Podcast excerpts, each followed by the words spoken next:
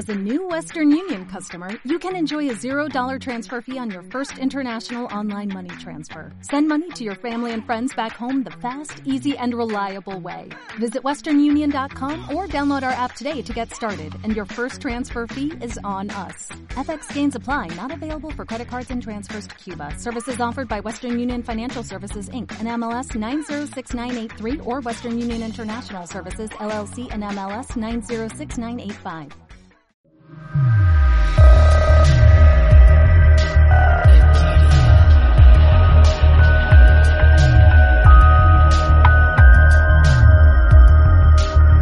Bienvenidos al podcast de Equiria, la comunidad más grande sobre ocultismo de habla hispana.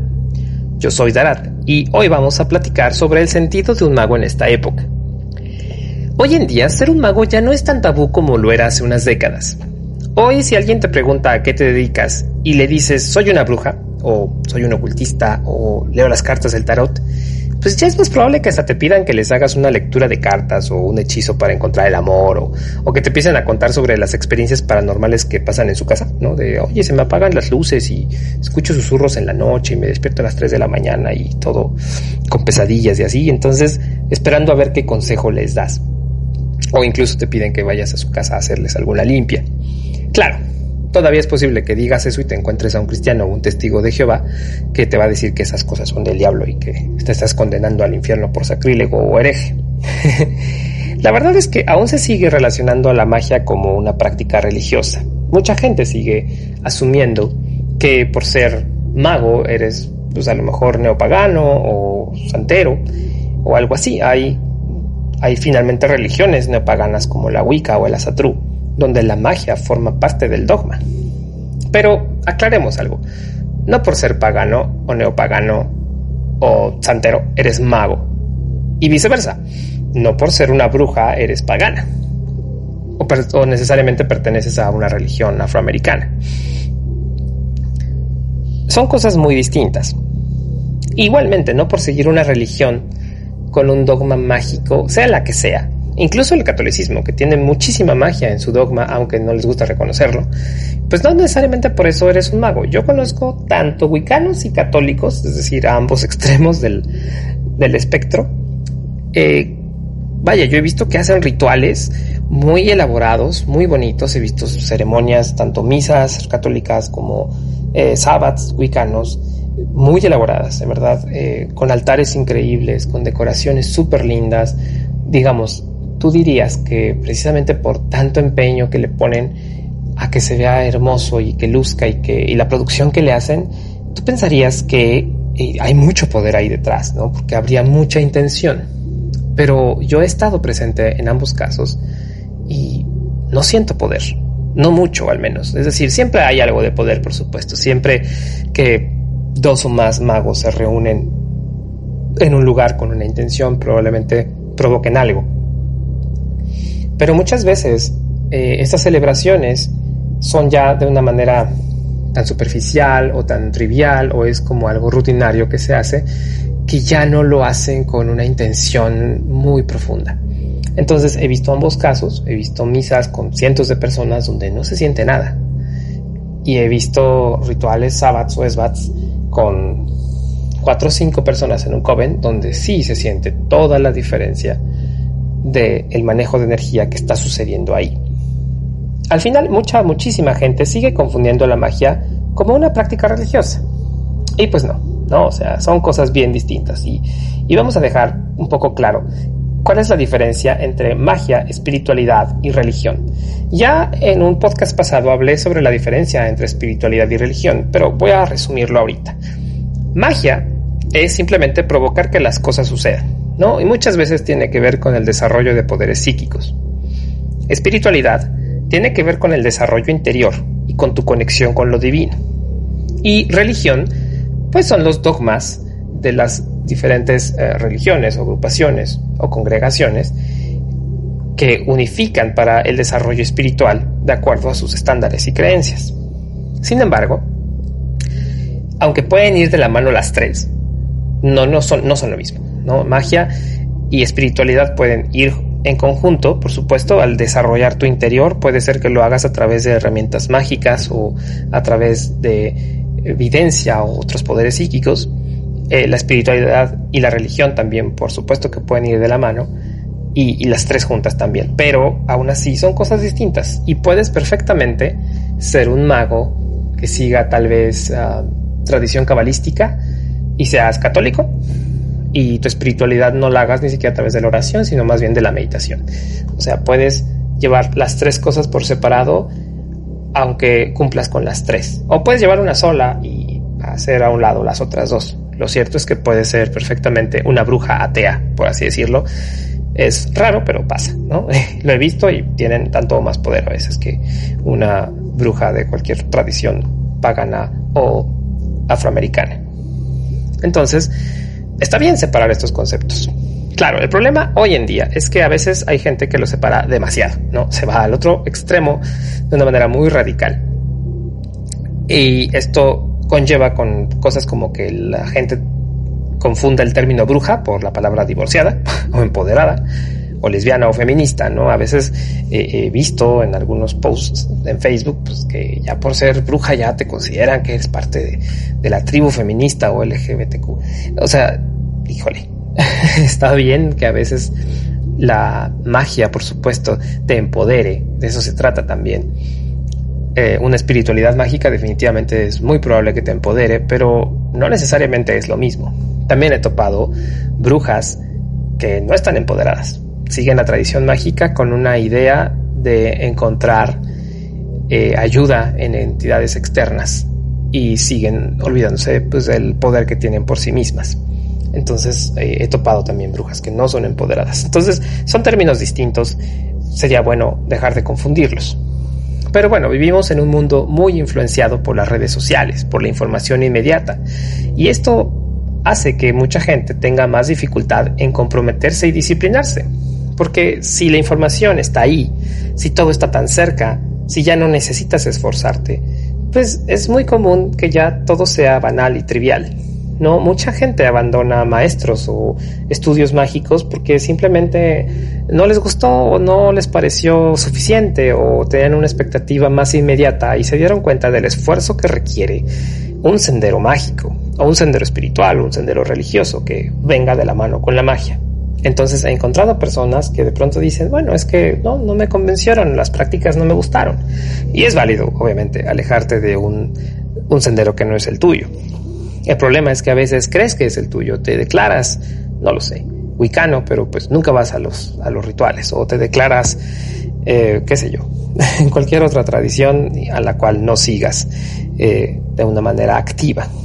Lo cierto es que hoy los alumnos ya no se involucran mucho con sus propios senderos. ¿no? Es, y a veces también pasa que los alumnos eh, no están seguros del sendero que escogieron se empiezan a involucrar en un sendero porque algún amigo los acercó o porque les gustó porque vieron la serie de vikingos y de pronto decidieron ver que, cuál es la espiritualidad y pensaron que era lo mismo que veían en la serie, ¿no? En Netflix o lo que sea. Eh, o sea, ya es difícil eh, en este mundo donde todo es tan inmediato que la gente se involucre de una manera profunda.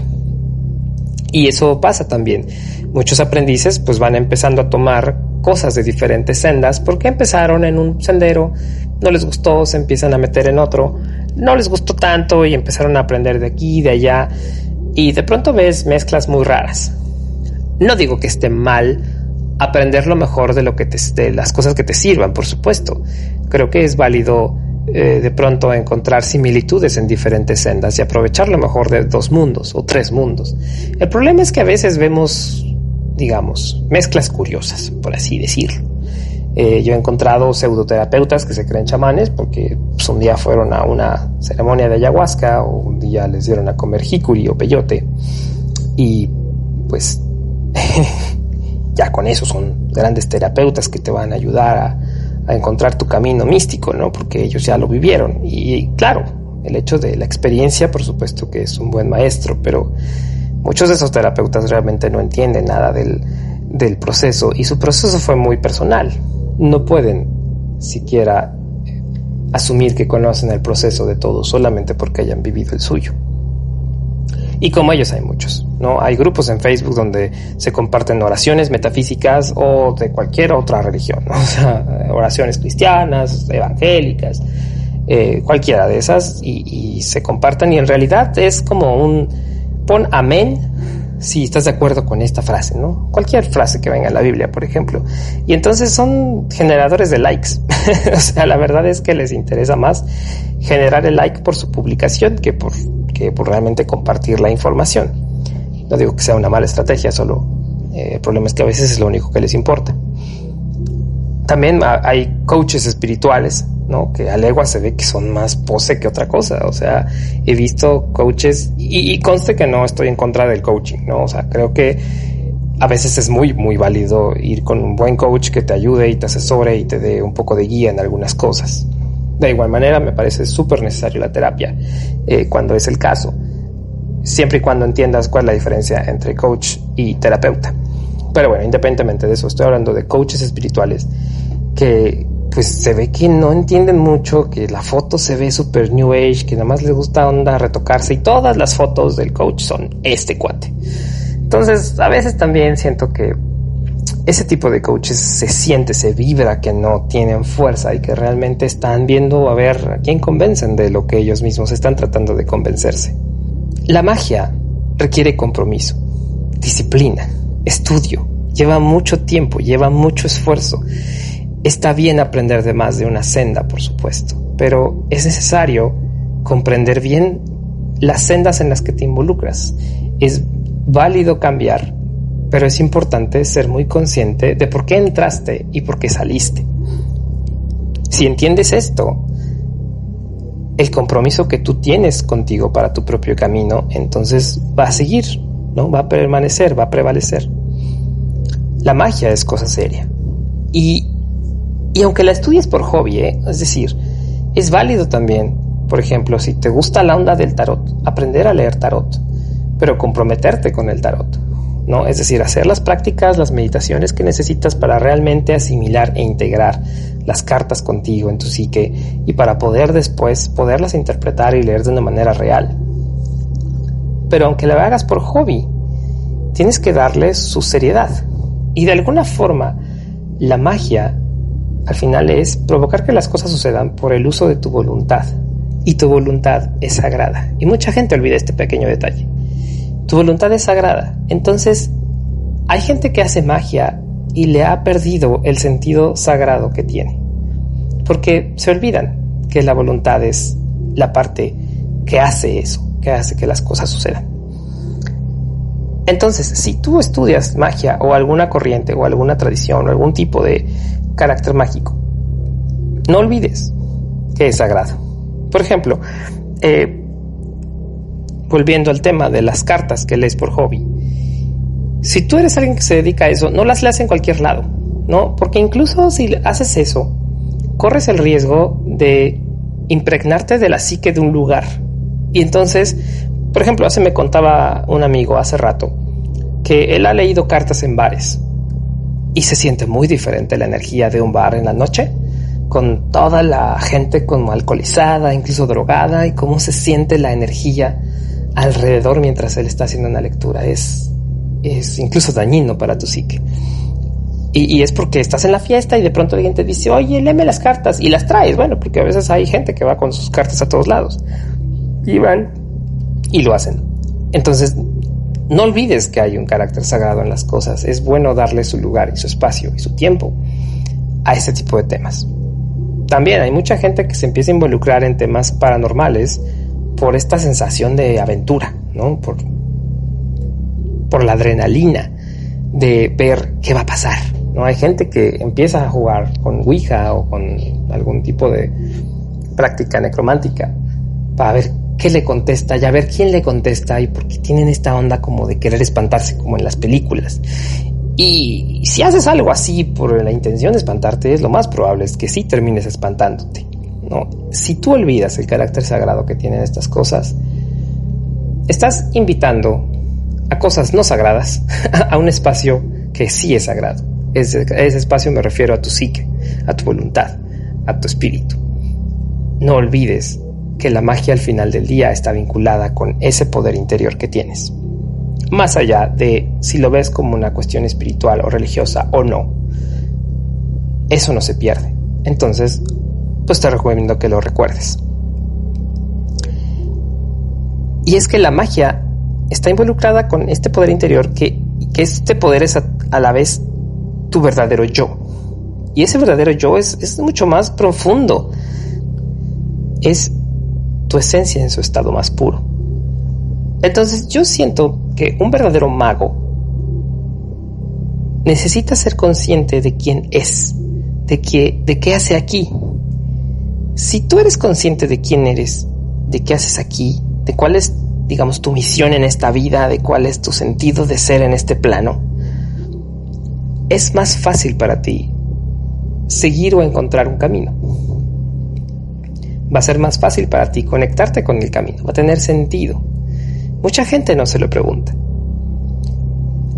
Y es que al final la magia tiene que ver, de nuevo, con tu voluntad, con proyectar tu voluntad. ¿Pero qué es tu voluntad?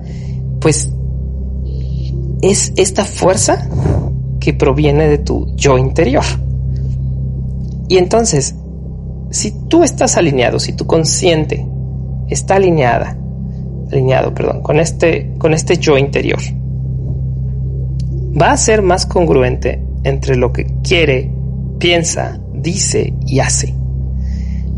Y al ser congruente en estas cuatro cosas, todo se alinea, el poder fluye. Todo lo que quieras va a suceder. Yo te puedo decir, hay aprendices que tienen años involucrado en algún camino mágico y aún no tienen ideas propias. ¿no? Todo lo que dicen lo dicen porque lo leyeron en algún libro. Aún no han investigado lo suficiente, pero no han investigado lo suficiente sobre sí mismos. Han investigado lo suficiente sobre teorías, corrientes, la cábala, la hermética, los grados, los ritos. Pero se han clavado tanto en los libros que no saben quiénes son ellos. Aún no lo descubren, ¿no? Y esto es triste incluso. Entonces, yo siento que el papel del mago hoy, más allá de si lee el tarot, de si es pagano, de si es religioso, de si lo está haciendo bien, si está profundo, a un nivel profundo, si es superficial, si está mezclando corrientes. Más allá de todo eso, el papel del mago es el que elige, ¿no? Cada quien. Pero para poderlo elegir necesita conocerse a sí mismo. Entonces, mi gran consejo con el que quisiera que te fueras de escuchar este podcast el día de hoy es conócete a ti mismo. Ya que te conoces, ya que sabes quién eres, ya que sabes ¿Qué haces aquí? Ya, escoges tu camino, ¿no? Ya puedes decidir si te gusta la onda pagana, si te gusta la onda hermética, si te gusta la onda afroamericana, si te gusta la onda prehispánica, ya, ya te clavas el camino que más te guste, pero ya va a tener un sentido, porque entonces al tú saber quién eres, ya vas a poder decir, esto resuena conmigo. Si aún no tienes idea de, de cuáles son los caminos que hay, si aún estás medio perdido, bueno, yo te aconsejo, que tomes nuestro curso de iniciantes, que también de eso se trata, justo. En este curso pretendemos ayudarte a encontrar los diferentes caminos que hay para que veas cuál resuena más contigo y pues las diferentes prácticas y cómo se hace. De eso se trata el curso. Pero bueno, lo importante, lo primero es conócete a ti mismo. Ahora, para esto, pues hay ejercicios de autoconocimiento que puedes hacer. Yo los que te dejo de tarea el día de hoy es que te preguntes constantemente, o sea, todos los días, en algún momento del día, preferentemente varias veces al día, pregúntate quién soy. Cuando ya tengas esa respuesta, pues pregúntate qué hago aquí. ¿Estoy aquí donde quería estar? ¿Es aquí y ahora en donde quiero estar? ¿Esto es lo que yo me veía haciendo en esta edad? Y si la respuesta es no, bueno, entonces pregúntate, ¿Qué expectativa tienes ahora? ¿Cómo te ves en tres años? ¿En cinco? ¿En diez? ¿En veinte? ¿Qué tan lejos en el futuro te puedes ver? Si sabes a dónde vas en dos años o en tres o en cinco o en diez, va a ser más fácil que empieces a caminar en esa dirección. Porque si solo estás viviendo, más allá de que seas un mago, de que te guste este tema o no, si solo estás viviendo no vas a llegar a ningún lado. Es importante que te preguntes esto. Y ya que sepas a dónde quieres estar, a dónde vas, pregúntate, ¿qué estoy haciendo hoy para estar donde quiero estar? La magia te puede ayudar muchísimo a llegar ahí, pero la magia no te va a decir a dónde quieres ir. Eso solo te lo puedes responder tú. Y bueno, con esto me despido. Yo espero que les haya gustado el podcast del día de hoy. Muchas gracias por escucharnos, por estar, por tu sagrada presencia. Yo te invito a que te suscribas al canal, eh, ya sea al de Spotify o al de YouTube o a iVox. Y no te pierdas el próximo episodio. Espero que te haya gustado, espero que te guste el siguiente y que Kernun nos los guíe y proteja. Hasta la otra.